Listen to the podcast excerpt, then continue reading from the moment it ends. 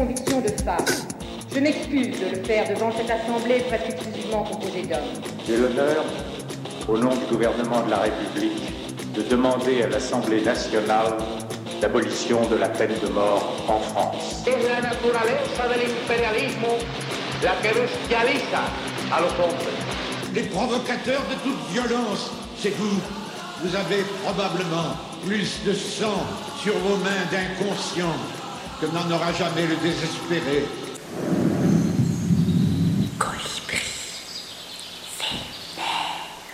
Salut à tous, bienvenue sur Radio 162. Vous écoutez Colibri Vénère, l'émission qui aime la chanson qui proteste, qui rouspète et qui taille des vestes. L'émission qui donne la parole aux personnes qui se bougent au quotidien, qui font leur part de colibri. À la régie, nous avons Emilien et je suis accompagné de Pauline et Jean-Laurent Salut. Salut. qui nous feront une, une petite chronique. Il y a aussi euh, Cécile qui est là, Bonjour. en spectatrice, Voilà, je ne faisais rien euh, aujourd'hui. Je me suis dit que vous aviez l'air sympa. J'allais venir avec vous. Euh, Jean-Laurent et Pauline, qu'est-ce que vous nous avez prévu euh, aujourd'hui? Bien, moi, je vais revenir sur une chanson euh, du film Timbuktu Faso d'Abdelrahman Sissako, si vous connaissez. D'accord. Quant à moi, ben, un petit point sur les prix Nobel. hâte d'écouter ça. En tout cas, aujourd'hui, on, a- nous- on a le plaisir d'accueillir euh, Bernard Barthélémy, qui a participé à la création du festival Terre Fertile à Lanvaudan et qui accueille des artistes pour des spectacles à domicile à Kéramour, à Kistinic. Avec Bernard, notre colibri du jour, nous allons parler de culture de proximité, celle qui permet de créer du lien social, qui provoque des initiatives et qui peut faire évoluer des mentalités, qui ouvre l'esprit, qui donne envie de faire ensemble. Nous terminerons l'émission en parlant plus précisément de théâtre, puisque Bernard est comédien et qu'il joue dans la pièce intitulée Le Voyage. Bonjour Bernard Bonjour, Bienvenue euh, au studio 162. Merci. Petite question pour commencer. Tu termines euh, souvent tes mails avec cette phrase que j'aime beaucoup. Soyez raisonnable, réalisez l'impossible. Oui, et réaliser et souligner, parce que demander, c'est un peu facile. Est-ce que le quotidien dans lequel euh, on vit est, est un, est un peu fou finalement? Oh bah sacrément, oui. L'idée, c'est d'en réaliser euh, l'impossible. C'est parce que c'est plus facile à plusieurs aussi. Le quotidien est tellement difficile que qu'il faut se donner les moyens de, de se sortir de, de ce quotidien-là? Oui, il faut se donner les moyens de sortir du quotidien, il faut partager, et puis, puis on y va. Tant pis si on se plante, on y va. Avec justement le droit de, de se planter.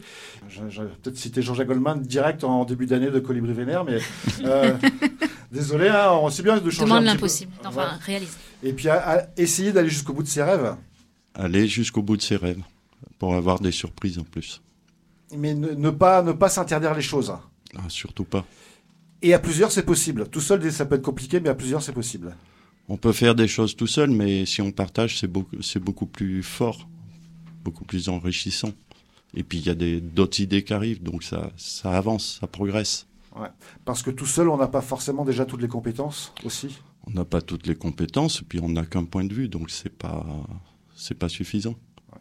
Je, tenais à, à- à commencer par cette, euh, par cette euh, petite notion-là, parce que c'est ce qui va nous accompagner sur, euh, sur toute l'émission, euh, l'envie de, de prendre des risques, euh, de faire des choses ensemble, et puis euh, d'apprendre aussi par les autres et de les partager. Ça, ça résume un peu les invités qu'on a eus dans Colibri Vénère, et, et aujourd'hui, je trouve qu'on est aussi carrément dans, dans le thème. Je voudrais euh, aussi rebondir du coup euh, et commencer par rapport à Terre Fertile. Il y a des balades qui, changent euh, une vie, en tout cas qui peuvent orienter une vie. Il y en a une que tu as faite à Rennes, tu m'as dit en préparant l'émission, dans le quartier de Becherel. Est-ce que tu peux m'en dire plus? Oui, c'était lors d'un salon du livre à Becherel, près de Rennes, la petite cité du livre.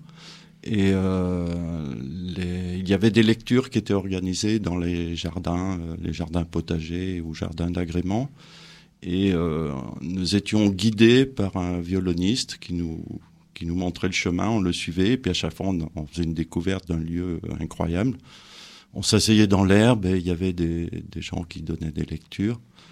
Et c'est là qu'est venue cette idée-là. Je me suis dit, mais on n'a pas besoin forcément de, de grandes salles, de lieux consacrés, de lieux euh, institutionnels. On peut faire plein de choses ailleurs, euh, dans des lieux vivants, des lieux quotidiens.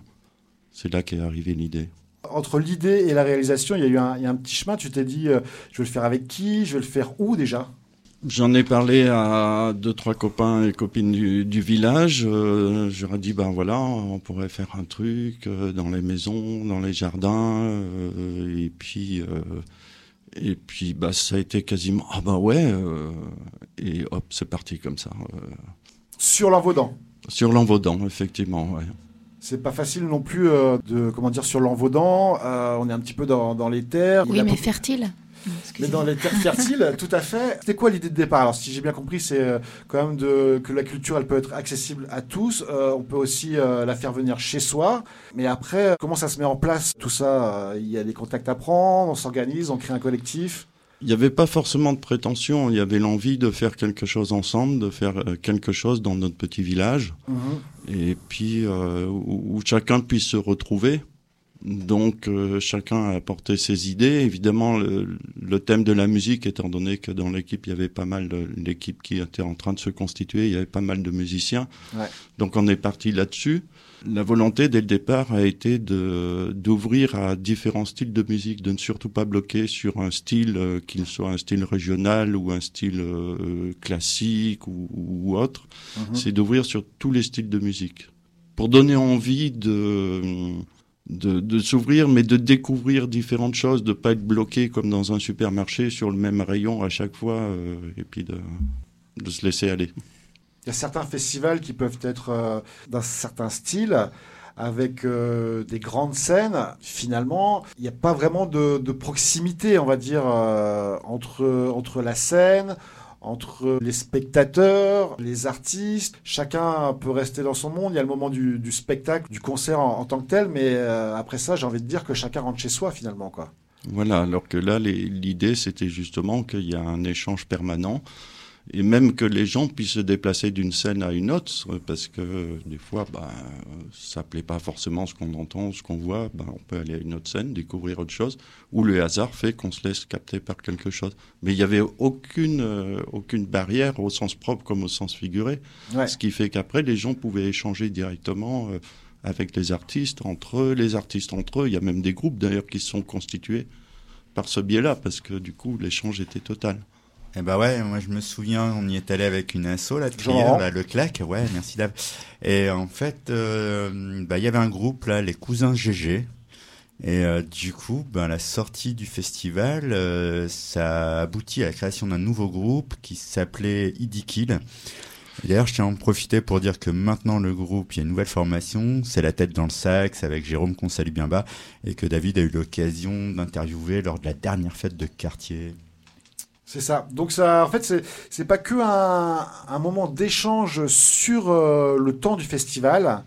C'est aussi un moment d'échange avant, pendant et après finalement parce que ça provoque des initiatives. Bien sûr, c'est un, c'est un lieu d'é- d'échange, mais c'est un, un moment d'échange perpétuel en fait. Ça, c'est, c'est une chose qui, qui s'est créée sur toute l'année. Parce qu'évidemment, bon, il y a les préparations, euh, les Ouais. préparations matérielles et tout, mais il y a tout cette, euh, ce bouillonnement qui fait que ben, on, on était ensemble, euh, on rencontrait d'autres personnes, que ce soit des personnes d'extérieur, des artistes, mais, mais même les gens de la commune. Quoi. et dire, là, ouais. il y a eu des échanges très forts et super enrichissants. Quoi. Euh, parce que par le, le- le projet collectif, et nous on le voit bien dans, dans Radio 62, on apprend aussi à, à se connaître, on fait des choses ensemble. Donc il y a un objectif euh, commun de, de soit d'organiser un festival, mais c'est aussi euh, le plus important finalement, c'est de créer du lien. Tout à fait, c'est ça, créer du lien. Du coup, j'imagine que ça, il y a, il y a un avant et après euh, début de, des fest- du festival Terre Fertile par rapport à, à- au village, par rapport à l'Envaudan, par rapport à vos relations, par rapport à la dynamique qui s'est créée avec euh, entre vous, les relations qui se sont peut-être euh, approfondies aussi autour de cet objet-là. C'est ce que tu dis peut-être un peu. Euh, ça vous a donné envie de faire des choses ensemble et cet objet-là vous a réunis aussi euh, sur euh, quelque chose, une dynamique commune en tout cas. J'imagine que ça a quand même créé pas, mal, été- pas mal de choses en termes de liens, de, de choses comme ça. voilà, même si sur les petites communes, on se connaît en général pas mal entre voisins. On n'a pas forcément de liens parce qu'on fait pas forcément de choses ensemble. Mais là, pour le coup, ça a aussi permis euh, de fédérer vraiment. euh, parce que moi, je me souviens d'y être allée plusieurs fois aussi. Et on a l'impression, même quand on n'est pas de l'Envaudan, d'aller chez quelqu'un qu'on connaît. Parce qu'il y a une telle ambiance festive, bien sûr, mais conviviale. Quand on y va, on rentre chez les gens quand même, voir des concerts. Je me souviens d'une chorale que je suis allée voir dans un jardin un groupe de jeunes qui jouaient dans un garage. C'est aussi euh, cette porte ouverte euh, les uns chez les autres qui donne une, ambiance quand même très particulière à ce festival. Oui, tout à fait. Mais c'est, ça a même donné l'envie à des gens de venir habiter à Lanvaudan d'ailleurs. Il faut le faire. et, et c'était pas gagné forcément au départ.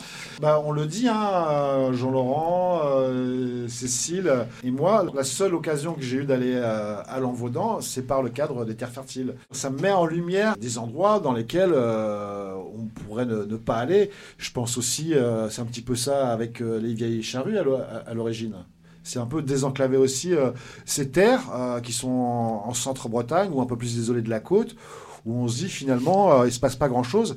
Et je pense que c'est faux, j'en suis même sûr, parce qu'il se passe beaucoup, beaucoup, beaucoup de choses dans, les terres, sauf qu'on n'a pas les infos. Il se passe énormément de choses dans les campagnes. Il y a, le festival de Carien, Tomahawk. Il y a plein d'initiatives qu'on ne connaît pas, en fait, dans les campagnes. Non, puis ça change les relations entre les personnes. Je vais faire référence ici au Festival du bout du monde à Lamvéoc. Où en fait, il y a une petite guérite euh, qui existe au bord de, la petite plage de Lamvéoc où un soir je me balade et là en fait euh, je vois un pharmacien avec un agriculteur et en fait, il parle de quoi? De comment ça va s'organiser pour héberger, prêter des champs pour les gens qui viendront au festival euh, gratuitement. Ils prêtent des champs pour planter les tentes, bien s'amuser. C'est quand même un truc, euh, ouais, ouais, c'est génial de faire ça. Il y a des gens qui sont rentrés en contact euh, en préparant et en organisant le, le festival Terre Fertile, alors qu'au départ, ils avaient aucun lien entre eux. C'est aussi ça. C'est pas qu'une question d'affinité, c'est qu'ils se sont trouvés des affinités par ce festival-là. Tout à fait, ouais. c'est une chose qui a créé du lien pendant toute l'année. Tu parlais de, de chant, ben c'est peut-être un côté pratique, mais c'est en dehors de ça, ça crée justement des choses parce que voilà, on a un, objet commun. Il n'y a pas de prétention derrière tout ça, mais il y a un objet commun. Il y a une envie de faire ensemble. On parle de créer du lien. Euh, je pense que ça va plus loin que ça. Il y a eu aussi des, il y a toujours des, des, amitiés qui se sont créées sur euh, sur ce festival-là. Bien sûr, des liens, des liens très forts, euh, à tel point que souvent on avait du mal à se quitter. On parlait du festival de Carré, du festival du bout du monde. On en avait discuté un petit peu. C'est euh, dans votre démarche quelque chose d'un peu différent. C'est-à-dire que forcément, euh, dans le coin ici, on entend parler des terres fertiles, mais votre objet aussi à vous, c'était pas de trop communiquer non plus sur ce festival-là pour qu'il reste à votre échelle, maîtrisable tel qu'il était, et qu'il n'ait pas vocation à grandir, à s'ouvrir et à devenir quelque chose qui ne serait peut-être plus euh, ce festival à, taille du village. Quoi, hein. Il n'y avait pas de, volonté, de le faire grandir plus que, plus que ça. quoi. C'était une volonté dès le départ. Et puis on avait très bien senti, au travers des réactions des, des, des purs Lanvaudanais, qu'ils acceptaient ça, qu'ils trouvaient ça formidable, mais qu'ils n'avaient pas envie que ça devienne une grosse machine, une usine à son. On voulait aussi pouvoir garder la maîtrise de la chose, que ça reste, euh, ça reste maîtrisable. Après, ça nécessite d'autres démarches quand on grandit euh, en termes de, législation, etc. aussi. Donc, euh, ça. De financement aussi. de financement, il fallait que ça reste à taille humaine et, accepté par tout le monde. C'est ça, il y a aussi la, notion de, convivialité. Moi, en cherchant un petit peu ce qui, les archives sur ce qui s'est passé à, à, Terre Fertile, il y a un mot qui revient souvent, c'est la convivialité. Et souvent, le trop grand nombre de monde, bah, ça va à l'inverse de la convivialité et de la proximité. Bien sûr, ça me fait penser à ce que disait Alban, qui est aussi euh, un chroniqueur à Radio 162, qui a un groupe de musique qui s'appelle Zapero, et il racontait qu'il avait eu l'occasion euh, de jouer euh, à la fête de l'UMA, mais ça n'avait rien à voir avec le fait de faire des concerts dans les bars où on peut parler aux gens, on s'assoit avec eux, voilà, il y a une vraie rencontre qui se fait. quoi. Et ça, évidemment, on comprend que c'est précieux pour les artistes aussi de garder ce lien avec le public. Les apéros, oui, c'est un très bon souvenir à Terre Fertile d'ailleurs. Pendant l'année, euh, vous préparez des, réunions. Alors moi, ce qui m'intéressait aussi, c'était de, savoir comment vous, vous fonctionnez. Vous vouliez pas de président au départ, on a démarré avec une structure classique, avec un secrétaire, euh, président, euh, trésorier, enfin bref, tout le tralala. Mais on s'est très vite rendu compte qu'il il fallait euh, diluer les, tâches, les partager plus les compétences, et donc on a opté pour un, statut euh, collectif. Et c'était très intéressant parce qu'on s'était rendu compte que, euh, par exemple, quand un correspondant d'un journal venait, à chaque fois, il demandait à parler au président. Euh, j'avoue que c'était un peu gonflant parce que euh, ben on était une équipe, mais une vraie équipe quoi. Et je disais mais non, euh, attendez, vous pouvez très bien parler à, d'autres personnes et tout. Du coup, ça a permis ça aussi de, de ne pas personnaliser la chose, de la partager. Oui, et puis de, de responsabiliser aussi chacun. Bien sûr, tout à fait. Euh, c'est pas forcément que la responsabilité du président d'organiser tout le, groupe ou soit de prendre la parole. Euh. et c'est important parce qu'après, c'est des, des, schémas aussi qu'on a retrouvés dans d'autres euh, structures associatives aussi qui existent.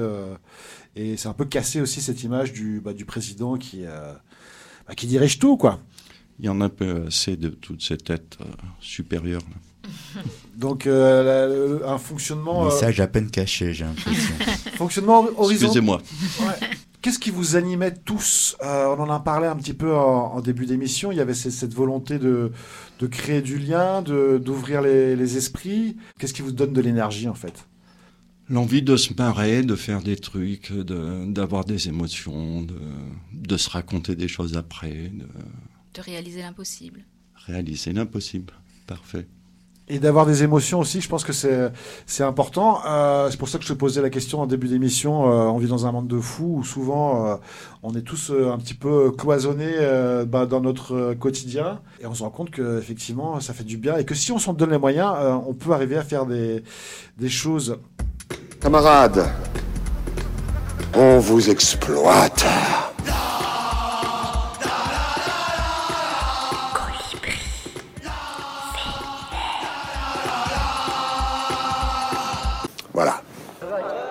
Pauline, tu nous as préparé une chronique sur Fatoumata Diawara. Tout à fait, David. 17 septembre 2021, titre de Libé Les talibans remplacent le ministère des Femmes par celui de la prévention du vice. Mhm. On fait quoi contre la connerie? On se bat? On rend les armes? On devient ermite? On résiste? Oui Mais comment? Ça m'a fait penser au film Timbuktu d'Abderrahman Sissako qui est sorti en 2014. Le film est un cri de colère contre l'islam radical, mais c'est aussi une ode à la résistance sous toutes ses formes. Alors pour vous restituer, au printemps 2012, les djihadistes d'Akmi ont envahi la ville de Tombouctou, au nord du Mali, et imposé la charia. Un jeune couple, parent de deux enfants, est alors enterré dans le sable jusqu'au cou, puis lapidé à mort car non marié devant Dieu. Une histoire qui résonne malheureusement aujourd'hui avec ce qu'il se passe en Afghanistan, mais à l'époque les médias occidentaux s'en émeuvent à peine alors que la vidéo tourne sur Internet. Il faudra attendre l'exécution d'Américains ou d'Européens pour que l'on s'intéresse et s'inquiète du fondamentalisme religieux. Alors pour répondre à ce silence glaçant, le cinéaste a fait un film. En s'inspirant de personnages réels, il raconte la vie quotidienne de ces habitants de Tombouctou. Musulmans pour la plupart, qui se retrouvent soumis à des règles barbares et absurdes, en contradiction totale avec les valeurs morales de leur propre religion, dont se réclament au passage les djihadistes. Mais plutôt que de sombrer dans le pathos, le réalisateur met en lumière leur résistance. Une résistance poétique, quand un groupe de jeunes improvise un match de football sans ballon, car confisqué par les soldats. Une résistance ironique, quand cette vendeuse de poissons à qui l'on ordonne de porter voile, chaussettes et gants répond en tendant les poignets Coupez-moi plutôt les mains, s'il vous plaît. Et une résistance même ésotérique, quand la sorcière du village jette des sorts à ceux qui osent lui imposer quoi que ce soit. Et il y a bien sûr une résistance artistique. Il fait nuit, seuls les hommes armés sont dehors, postés dans les rues ou sur les toits des maisons. Nous pénétrons dans une chambre. Trois hommes et trois femmes sont allongés sur des paillasses. L'un a une guitare et commence à jouer des accords. Un autre fait des percussions sur ses cuisses, puis un concert s'improvise, avec la voix sublime de Fatoumata Diawara, chanteuse malienne, qui joue son propre rôle dans le film. Elle chante en bambara, Timbuktu Faso. Tombouctou, mon pays, c'est mon pays. Les enfants sont en pleurs. Mes frères et sœurs, notre terre, c'est Tombouctou. Mes frères et sœurs, le Grand Mali, c'est mon pays. Vous êtes en pleurs, pourquoi?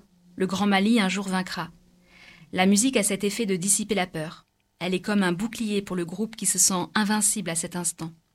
La chanson provoque les djihadistes qui coursent le son de maison en maison, à se demander si leur propre résistance ne se trouve pas à ce moment même ébranlée par tant de beauté. La musique est une arme qui ne tue pas, mais dévoile une humanité profonde.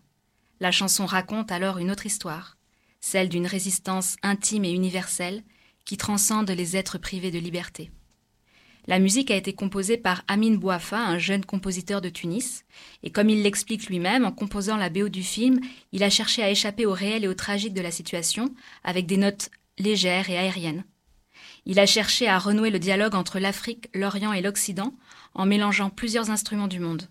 Le duduk côtoie les percus, les guitares, le ngoni, et au loin s'élève la clarinette. Le film a remporté sept statuettes au César, dont celle de la meilleure musique. Fin août, je lisais encore dans la presse que Fawad Andarabi, un chanteur folklorique afghan, avait été tué par les talibans. Depuis leur installation à Kaboul le 15 août dernier, les musiciens sont régulièrement attaqués. L'Institut national de musique a été fermé, les étudiants et professeurs craignent pour leur vie.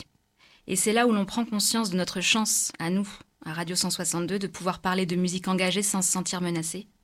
Notre petite résistance à nous, eh ben, c'est de ne pas oublier les combats, de rester éveillé et fidèle à nous-mêmes, à l'image du personnage de Fatoumata Diawara, qui sous les 80 coups de fouet qu'elle doit subir pour avoir osé chanter, exprime sa résistance en chantant encore.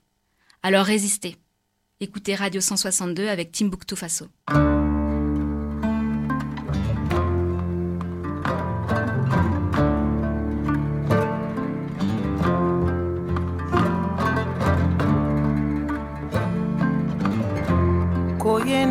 Façon e mbale moi lu Tombouctou yene façon e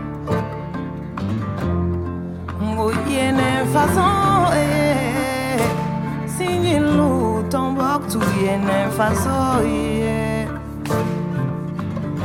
Ngo deminzenu be kase la la.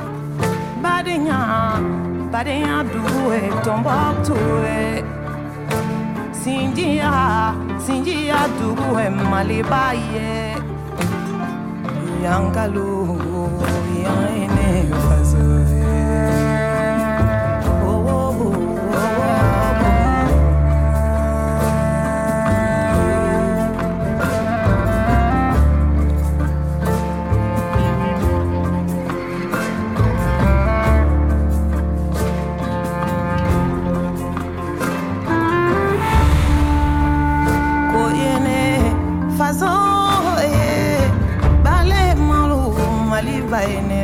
oh yeah.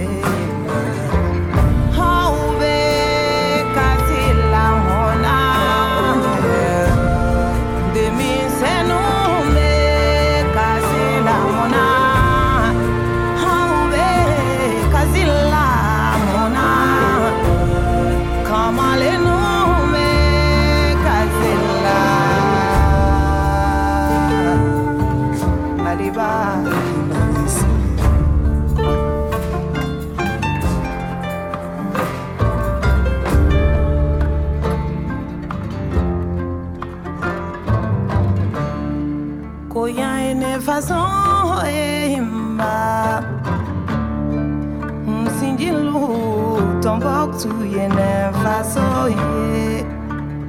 Kò sí ní yẹn sigi jọrọ de bá hun na ngo denmisɛnnu bɛ kasi la ye denmisɛnnu bɛ kasi la ye hawe na awe hami na mun ye aw.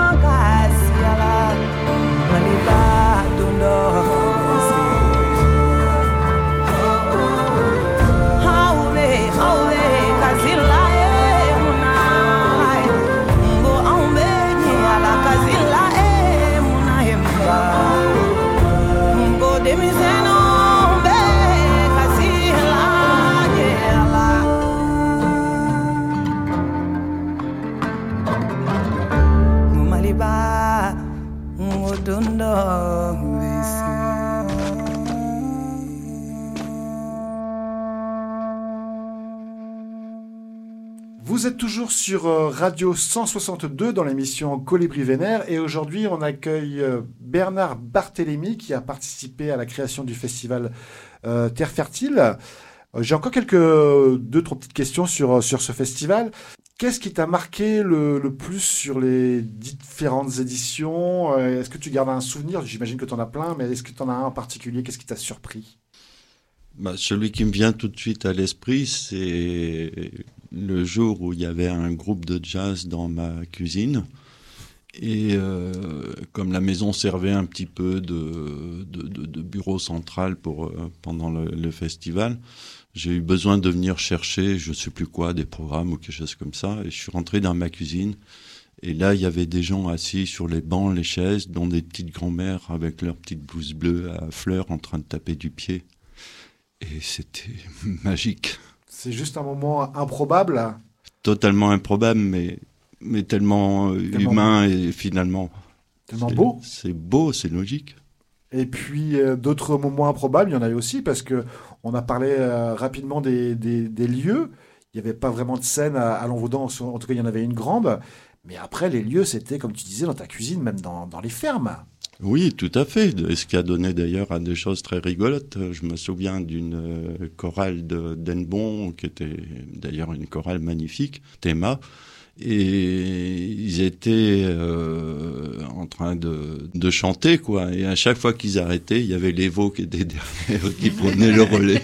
Ils applaudissaient à leur manière. Ce genre de truc improbable mais complètement magique. Et eux étaient très heureux de ce moment-là aussi. Ouais, c'est vrai comment, comment les artistes appréhendent ces lieux un peu insolites parce qu'il faut s'adapter. Euh... Ben, tu me fais penser qu'en fait, euh, la question s'est jamais posée. Euh, les gens ont accepté tout de suite le, le, principe, les artistes ont accepté tout de suite le, le, le principe. Il n'y a jamais eu de souci. Il n'y a aucun artiste qui a mal réagi en se disant c'est quoi ces conditions C'est un scandale. Ah, pas du tout, au contraire. Parce que c'était aussi exceptionnel pour eux? Oui, bien sûr, mais c'était une façon d'être dans le vrai, quoi, dans, dans les gens, si je puis dire. Et puis avec cette euh, diversité de musique, euh, vous teniez à avoir absolument de la musique classique. Oui, parce que ben c'est un c'est un art aussi euh, musical qui, qui a sa place au même titre que du jazz, que du rock, que du hard rock. On a même eu des punks. On a eu dans l'église? Euh, les punks dans l'église peut-être pas. non devant sur les marches. voilà c'est ça. Euh, pas loin d'ailleurs c'est vrai. Mais oui bien sûr oui. Et puis après, au niveau fonctionnement, il y a un peu de, de budget, j'imagine. Ça aussi euh, provoque des, des, des, démarches, ça provoque l'entraide. Ce qui est bien des fois, c'est de ne pas aussi avoir trop de sous. Alors l'argent, ben, il en fallait effectivement, mais bon, honnêtement, on n'a jamais eu de, de, de, vraiment de soucis avec ça, sauf une fois où on a voulu nous interdire de, faire payer les entrées. Quelqu'un a sorti un texte de loi qui interdisait de faire, de faire payer l'entrée sur un domaine public. Donc, après rendez-vous à la sous-préfecture, on a cherché des solutions, puis on s'est dit, ben, ok, on va respecter la loi et on va proposer simplement des programmes à l'entrée, à la vente. J'ai bien dit proposer et ne pas imposer. C'est comme ça que vous financez le festival, en fait? Vous n'avez pas de subvention publique? Euh, J'y reviendrai, et, mais par contre, ce que je voulais dire, ce qui s'est passé, c'est que les gens qui étaient aux entrées se sont pris au jeu et ont tout fait pour dire, pour expliquer aux, aux spectateurs, bah écoutez, euh, voilà ce qui se passe. Alors euh, l'association elle est sympa. Si vous voulez donner quelque chose pour le programme, le prix a été libre et du coup on a on a eu plus d'argent que que ce qu'on pensait en faisant payer au départ des, des entrées. Mm -hmm. Alors pour en revenir à ce que tu me demandais sur les sur les subventions, on avait une subvention de de la mairie dès le départ qui n'était pas énorme mais bon qui nous permettait de de démarrer. Et suite à, à ce problème d'entrée de, payante sur le domaine public, le Conseil général a décidé aussi de nous aider modestement mais efficacement. C'est déjà ça. Mhm. Mm -hmm. Et après, ben, on s'est financé sur euh, sur la, la, restauration, les buvettes et puis et les ventes des programmes, c'est tout. On y mange très bien d'ailleurs. C'est vrai qu'alors là, on a eu la chance d'avoir un cuisinier, un vrai cuisinier, qui est Stéphane, le cuisinier de la cantine, qui fait des vrais repas aux enfants et qui avait un malin plaisir à nous concocter des, des menus à chaque fois. Ce que disait Chris, euh, Chris Caudal aussi pour le festival Esperanza, c'est que quand il y a des artistes qui viennent euh, gratuitement, c'est important d'avoir un lieu convivial et c'est aussi important de bien manger, quoi. Un peu un retour de, de et ça participe ça, à la convivialité. Qui dit ça. Ben, c'est un échange, hein, manger ensemble. D'ailleurs là, les bénévoles, les artistes, tout ça, mangeaient tous ensemble. Et là aussi, il y a un échange. Et d'ailleurs, ça devenait une scène aussi souvent le le restaurant. Il y avait après le, festival off. Oui, tout à fait, bien sûr, heureusement. C'est ce qui crée le lien aussi au départ. Hein. C'est sur ces Ah bah, moments-là bouffe, hein. aussi qu'on Mais ce qu'on se qui réunit. se passe au festival off reste au festival Oui, off. tout à fait. Tout à fait. Ce que j'aime bien dans, la notion euh, où on n'a pas trop de sous, où on n'en a pas, euh, c'est que ça oblige à, trouver des idées et à faire avec les moyens du bord. Et ça, des fois, c'est peut-être plus intéressant que si on a trop d'argent. Tout à fait. On a été obligé d'utiliser beaucoup de bouts de ficelle, des pointes, et puis voilà. euh, tout en respectant bien sûr les, normes quand il fallait les respecter, mais le système des brouilles a super fonctionné et a inclus justement les gens à tel point que l'année où on a décidé de mettre, euh, pour améliorer un petit peu ou apporter de la nouveauté, on a décidé de mettre des thèmes. La première année, c'était la bête de l'Envaudan. Et, euh, Rien à voir avec la bête du Gévaudan euh, Un petit peu. Quoique. Quand même. Quoique. Il y avait un loup dans le bois. Voilà. Et du coup, bah, il y a plein de gens qui se sont mis à faire des choses, des sculptures, des choses comme ça. euh, et voilà. Et après, vous avez gardé, excuse-moi, cette idée de thème euh, tous, les, tous, tous les ans. Du coup, on attendait le thème, en fait, pour savoir... euh, C'est vrai. Après, il y a eu le thème des épouvantails, où là aussi les gens se sont impliqués. hein. On a eu des épouvantails magnifiques partout dans le bourg. Euh, Il y a eu le thème de la plage. Il y a même quelqu'un qui avait carrément aménagé sa cour où elle accueillait des musiciens en plage avec des parasols, des, des transats et tout. C'était magnifique. C'est quoi cette histoire de vache, là Qui fait fil rouge sur les affiches? Ah, alors ça, euh, ça touche ma famille parce que Ah bah. chercher un. T'es au courant? Un petit peu, mais bon, les, les auditeurs, non. Nous, on ne sait pas, on est curieux. ben, On cherchait un...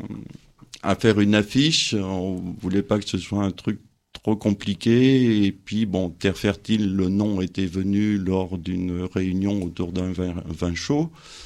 Et Terre Fertile, bah, on était à la campagne aussi. Bon, euh, faut qu'on assume le fait qu'on soit, on, est très bien dans nos campagnes et tout. Et j'en ai parlé à la maison et mon petit bonhomme Quentin, qui devait avoir euh, 8 ans, qui était très doué en dessin, m'a pondu une tête de vache. Et puis elle est là depuis.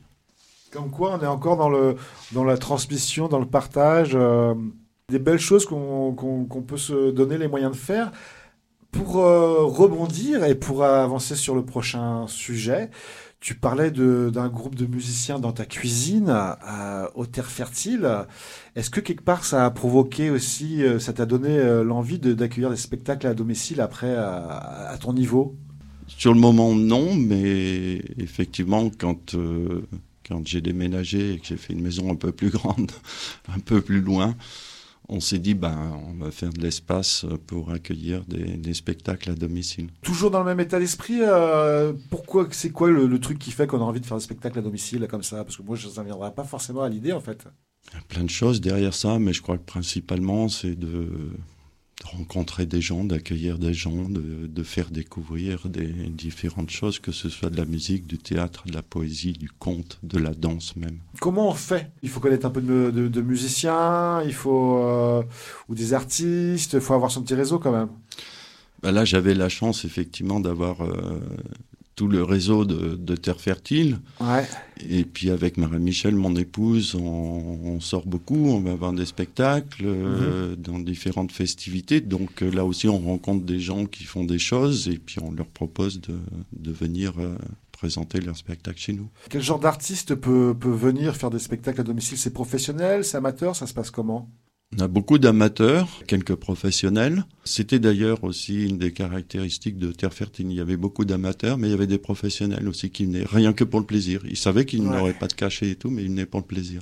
Ah, Donc à la maison, ben oui, c'est ouvert à, à tout le monde. Donc ça permet aussi d'avoir euh, un, un contact, il y a un temps convivial qui est proposé après, c'est pas que le spectacle. Bien sûr, oui. euh, ben après, les, les gens viennent euh, au spectacle. Euh, ils amènent euh, qui une quiche, qui une tarte, un gâteau au chocolat euh, merveilleux, bien fondant, euh, quelques bouteilles euh, Bien Voilà, et puis on... fondante. Ou pétillante. pétillante, par, par exemple.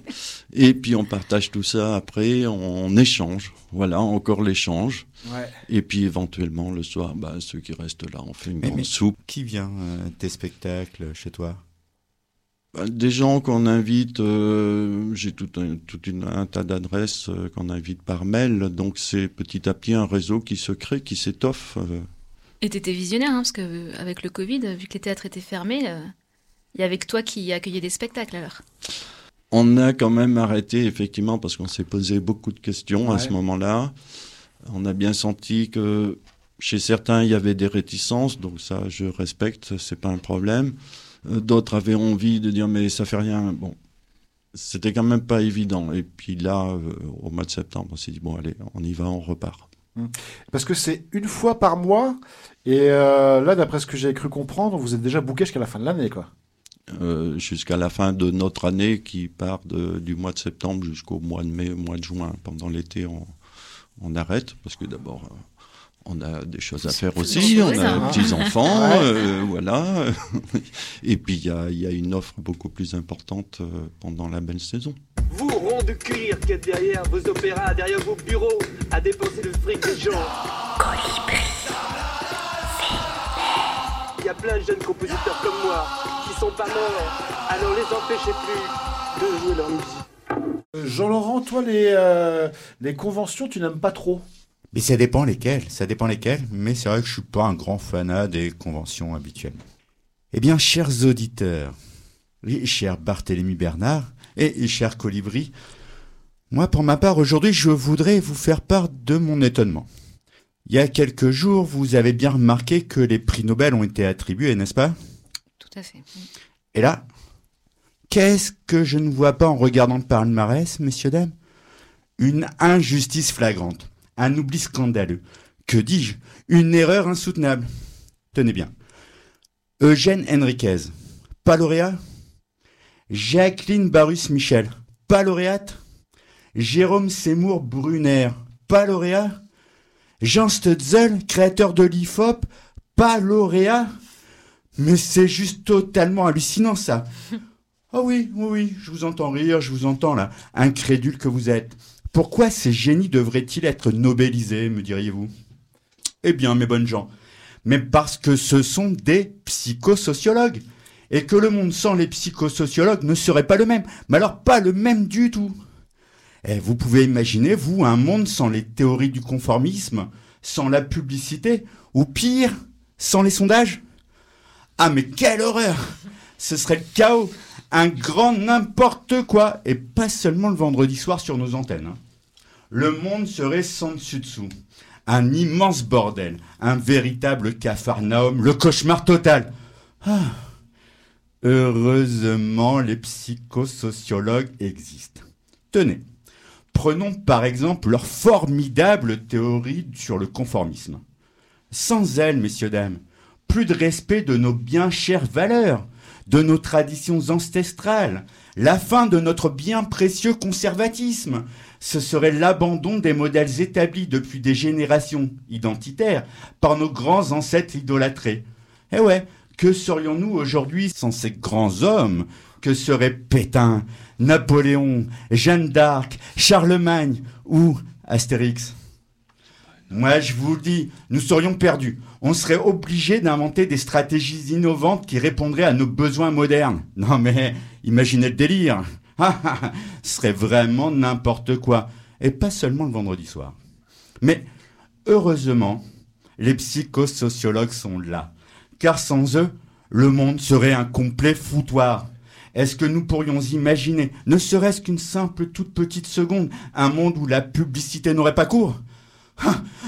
Je vous le dis, ce serait l'angoisse totale, l'enfer sur Terre. Comment ferions-nous pour décider de nos achats sans ces choix fabuleusement guidés, joyeusement ordonnés par ces spots, ces images déroulées à la vitesse de la lumière qui nous rappellent, pardon, qui nous mènent délibérément à nous faire consommer du coca sans lequel notre indice de masse corporelle serait, tenez-vous bien, en chute libre?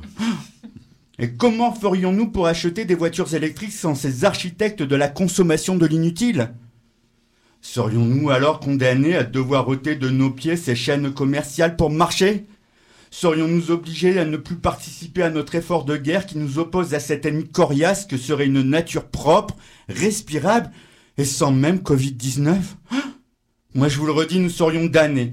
Moi, mais je dis, qui songerait à bagnoder, à se rendre à pince pour dénicher des produits sains liés au commerce équitable tant qu'on y est? Voir ce que vous en conviendrez avec moi assez aisément serait complètement dingo, débusquer des fruits et légumes bio. Mais ce serait vraiment n'importe quoi. Et pas seulement le vendredi soir. Mais heureusement, les psychosociologues sont là, car sans eux, ce serait l'avènement de l'antéchrist, l'apocalypse now, la fin du monde. Envisagez simplement dans quel désarroi nous nous retrouverions s'ils n'avaient pas inventé les indispensables sondages. Non, ne paniquez pas à cette pensée sordide d'un monde sans enquête d'opinion. Non, non, ne vous affolez pas à l'idée de vous plonger avec effroi dans un monde qui ne vous offrirait pas du prêt-à-penser. Non, non, non, ne vous agitez pas face à la chimère alarmante qui serait un monde où les moutons ne seraient pas tondus quotidiennement. Non, soyez rassurés. Vous pouvez rester zen, car les sondages existent et nous énoncent le rôle que nous devons interpréter dans le scénario de la nouvelle farce que nous ont préparé nos formidables personnalités politiques. Ouf. Soulagement. Vous venez de recevoir votre carte d'électeur. Et merveilleuse nouvelle, vous avez été sélectionné pour jouer les marionnettes lors des prochaines élections présidentielles. Alors oui, oui, ne pas avoir attribué un prix Nobel à l'un de ces formidables chercheurs trompeurs que sont les psychosociologues est une injustice totale. Et d'ailleurs, je ne suis pas le seul à le penser. Hein. Même Renaud pense comme moi. Hein. Il l'a même écrit d'ailleurs. Écoutez bien. Je me souviens surtout de ces moutons effrayés de la liberté s'en allant voter par millions pour l'ordre et la sécurité. Et tiens, et si on s'écoutait Hexagone Ce serait pas mal, non?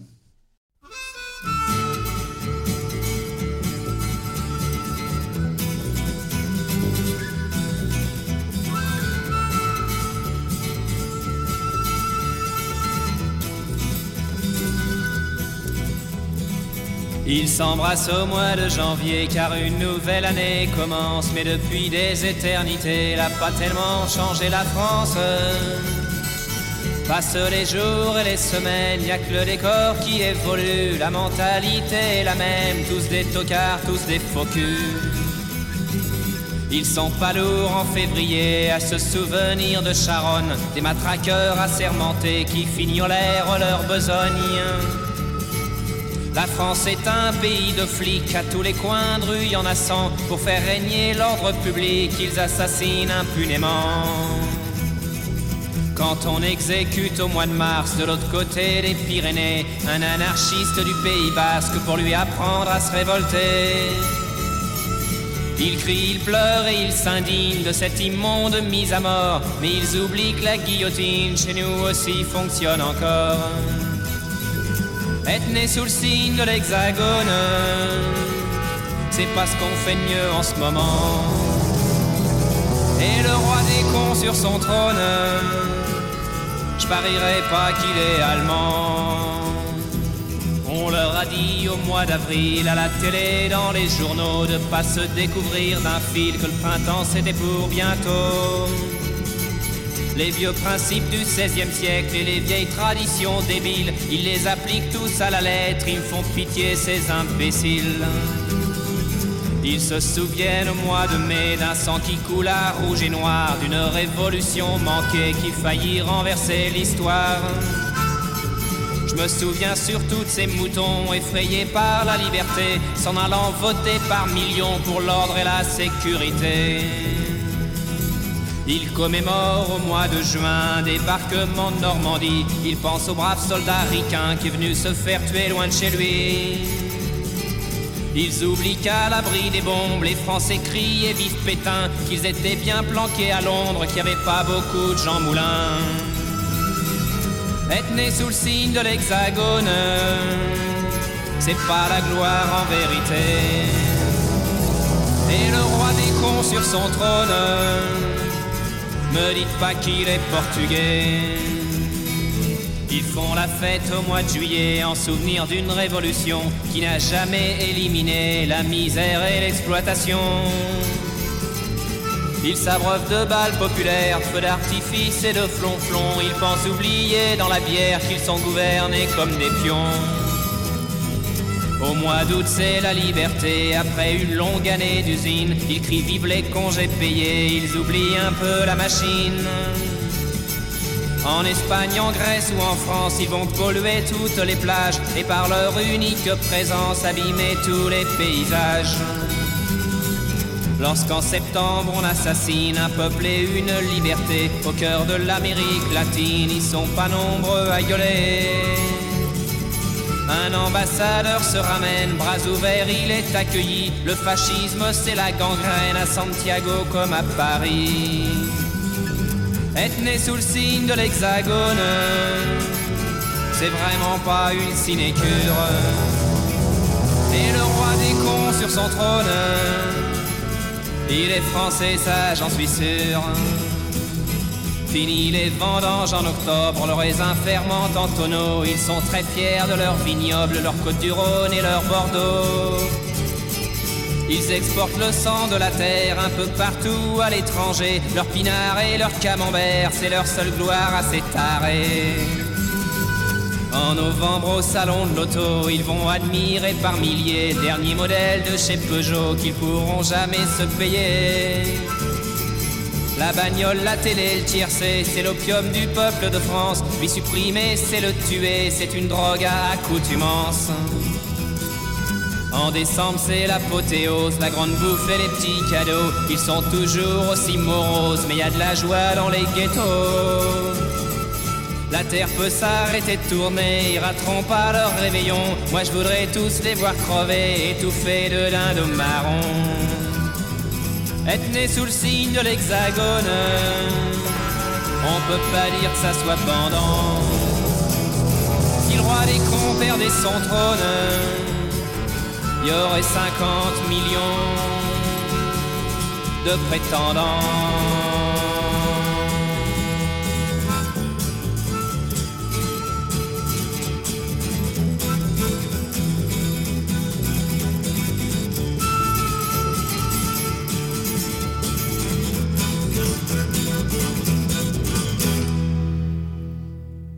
Vous êtes toujours sur euh, Radio 162 dans l'émission euh, Colibri Vénère. On a comme euh, invité aujourd'hui Bernard Barthélémy. Cécile, tu oui, David.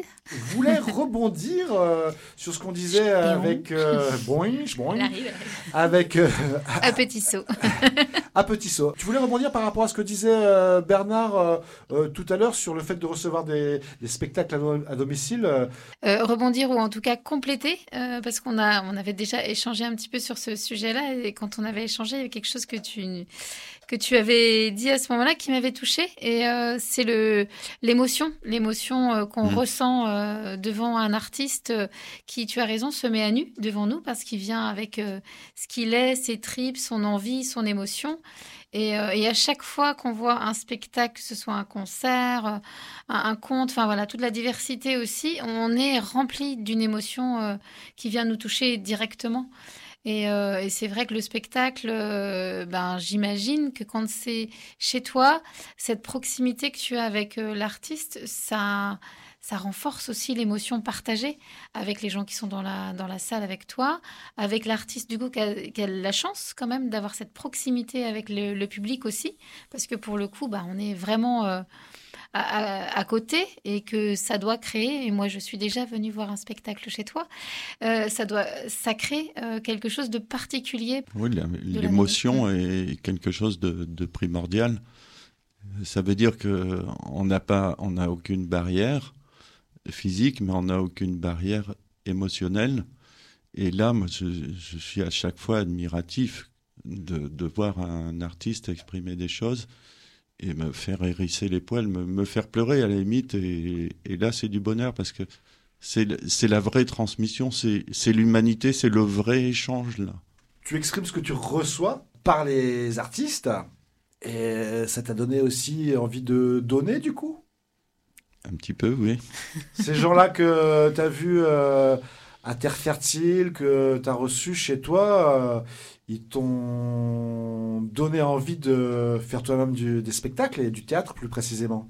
Oui, du théâtre, parce que de la chanson, vaut mieux pas. et de la musique non plus. J'ai un peu de la gueule, donc c'est tout.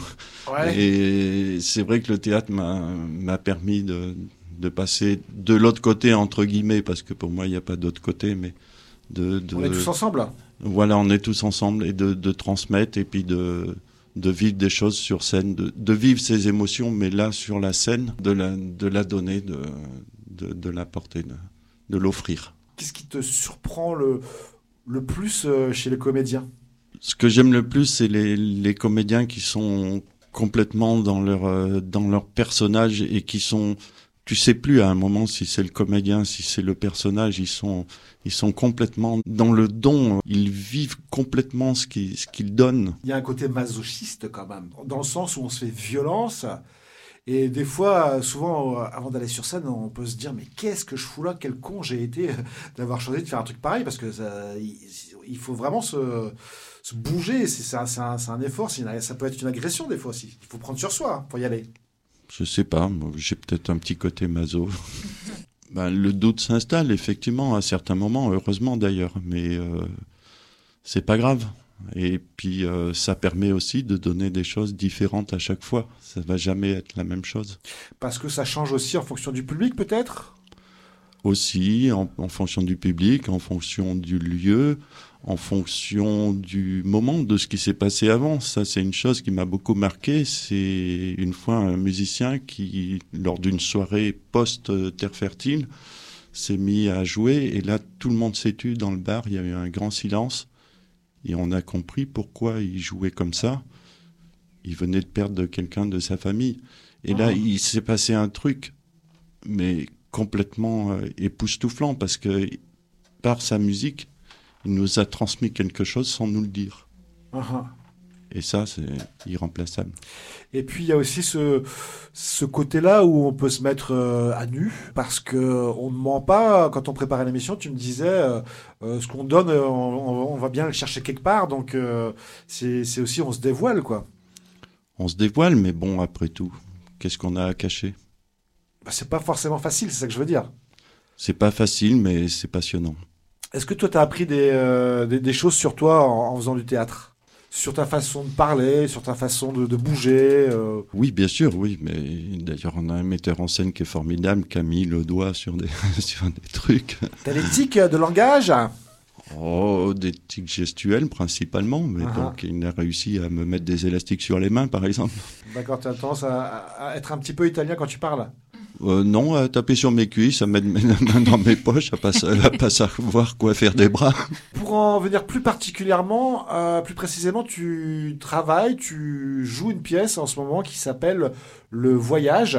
Est-ce que tu peux m'expliquer, en dire un peu plus sur, sur, le thème de la pièce, par exemple? Alors, Le Voyage, c'est une pièce qui a été écrite par euh, Gérald Aubert qui raconte l'histoire d'un père et de son fils dans les années 95.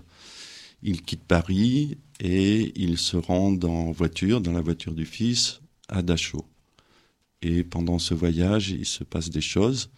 Conflit euh, latent, permanent, historique entre le père et le fils. Et puis petit à petit, euh, des choses se révèlent, des questions arrivent et puis, ben, je dis pas la fin. Donc c'est aussi une, histoire sur euh, le lien entre le père et le fils qui se, qui se redécouvre. Et en parallèle, il y a aussi la notion du devoir de mémoire. Il y a la notion du devoir de mémoire qui est, qui est très importante. Et ce qui m'a touché dans cette pièce, c'est que j'ai pris conscience étant né en 55, donc je vous laisse faire le calcul après, euh, je me suis rendu compte que j'étais né simplement dix ans après la fin de, de cette histoire, de cette euh, malheureuse histoire. Uh-huh. J'entendais des choses à la maison, effectivement, chez mes parents, chez mes grands-parents. Euh, les choses, c'était quoi? C'était les boches, les chleux Les boches, voilà. Ben, justement, tu parles des boches, c'est c'est un des moments de la pièce, ça. Bon, je comprends que les gens sortant de, de, de cette dure épreuve euh, avaient encore de la rancune, mais il fallait vite passer à autre chose parce que les gens qui avaient participé à, tout ça n'étaient pas forcément ceux d'aujourd'hui. Et puis, tout le monde n'était pas forcément consentant. Il n'y a pas eu que des salauds d'un côté comme de l'autre. Le devoir de, mémoire, il est, il est important. Pourquoi? Ben, il est important parce que euh, l'histoire est une répétition incessante euh, et on retrouve de nos jours encore des choses qui quand même sont très inquiétantes. Donc les extrémismes euh, se renouvellent ou se développent en période de crise, on va dire? Les extrémismes, les, ces tendances à toujours vouloir séparer les gens, à catégorier les gens, à, à les opposer les uns aux autres et ça c'est extrêmement pesant alors qu'en fait on, a tous deux bras, deux jambes, une tête, des yeux et puis, voilà c'est tout, on n'a rien de différent. C'est bien de, se rappeler ce qui s'est passé pour ne pas refaire les mêmes erreurs, en tout cas le principe il est là, mais c'est aussi mettre en lumière des, euh, des gens qui se sont battus pour défendre des idées qui ont risqué leur vie et qui étaient adolescents souvent ou grands adolescents, ou jeunes adultes en tout cas. Oui, bien sûr. J'ai eu l'occasion de, rencontrer des, anciens combattants et euh, là où j'étais surpris en fait, euh, c'était par leur très jeune âge. Oui, oui, oui, bien sûr. Y a plein de, de, jeunes qui sont, sont élevés contre cette horreur, cette injustice. Euh. On peut avoir du mal à imaginer d'avoir 15, 16, 17, 18 ans et euh, d'aller risquer sa vie euh, pour, euh, pour défendre bah, des, des, valeurs ou la liberté, tout simplement parce que c'était le cas pendant la Seconde Guerre mondiale. Et quand on essaie des fois de, de remettre ça dans les, au, goût du jour, voilà, c'est important aussi de, de, de s'en rappeler quand même. Quoi. Ouais, en gros, là, tu, tu nous rappelles que vaut mieux prévenir certaines choses qui pourraient se produire que de devoir les réparer. Ou... Ouais. Mm. ouais, je suis complètement d'accord.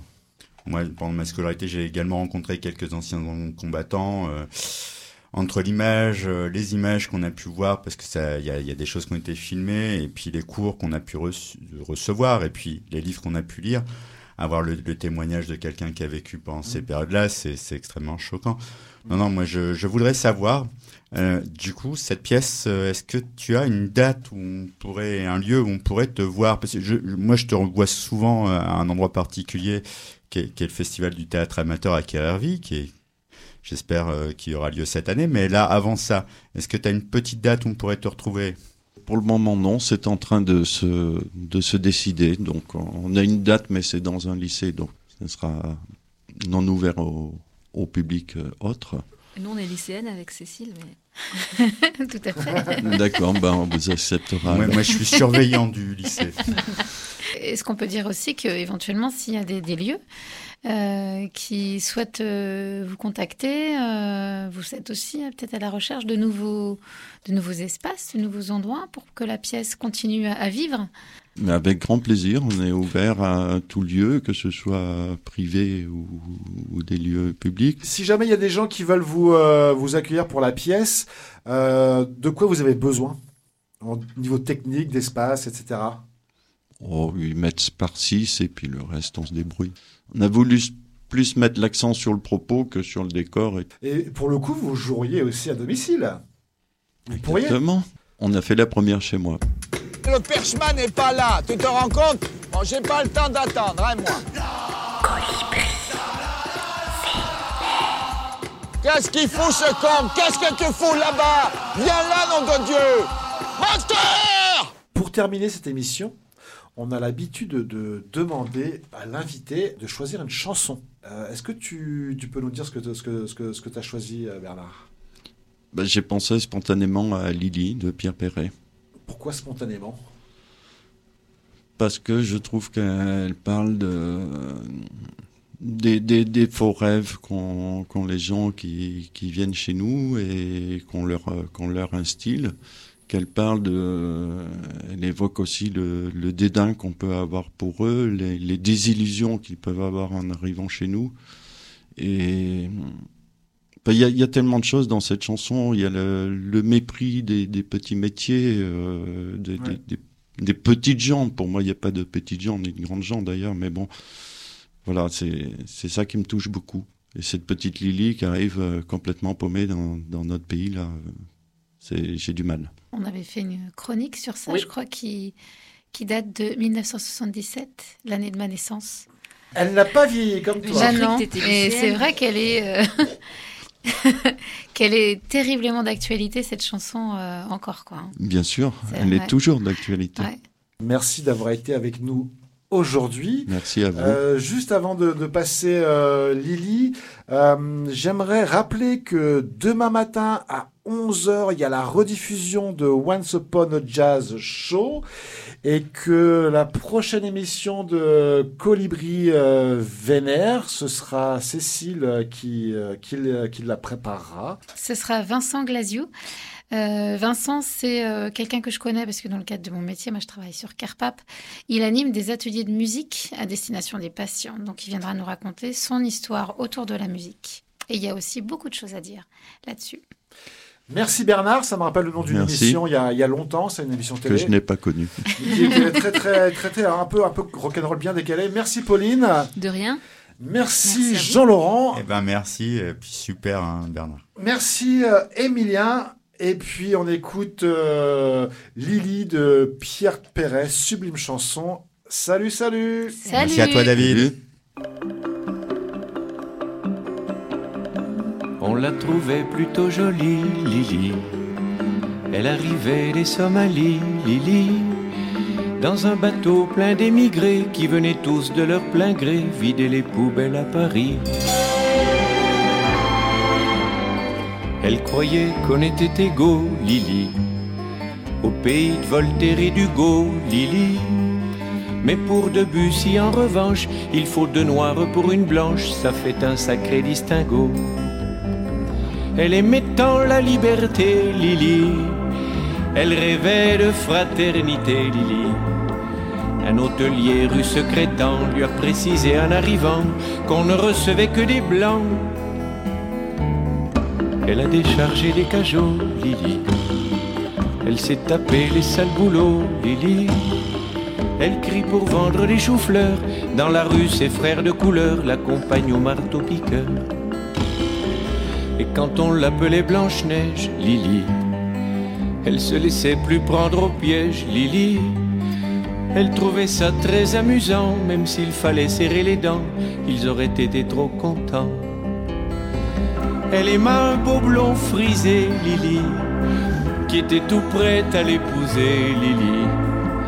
Mais la belle famille lui dit Nous ne sommes pas racistes pour dessous, mais on veut pas de ça chez nous.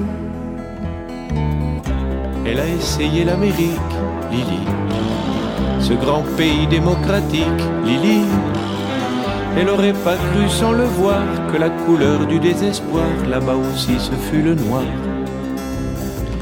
Mais dans un meeting à Memphis, Lily, elle a vu Angela Davis, Lily, qui lui dit Viens ma petite sœur, en s'unissant on a moins peur des loups qui guettent le trappeur. Et c'est pour conjurer sa peur, Lily, qu'elle lève aussi un point rageur, Lily. Au milieu de tous ces gugus qui foutent le feu aux autobus interdits aux gens de couleur. Mais dans ton combat quotidien, Lily, tu connaîtras un petit peu bien, Lily. Et l'enfant qui naîtra un jour aura la couleur de l'amour contre laquelle on ne peut rien. On l'a trouvée plutôt jolie, Lily. Elle arrivait des Somalies, Lily, dans un bateau plein d'émigrés qui venaient tous de leur plein gré vider les poubelles à Paris.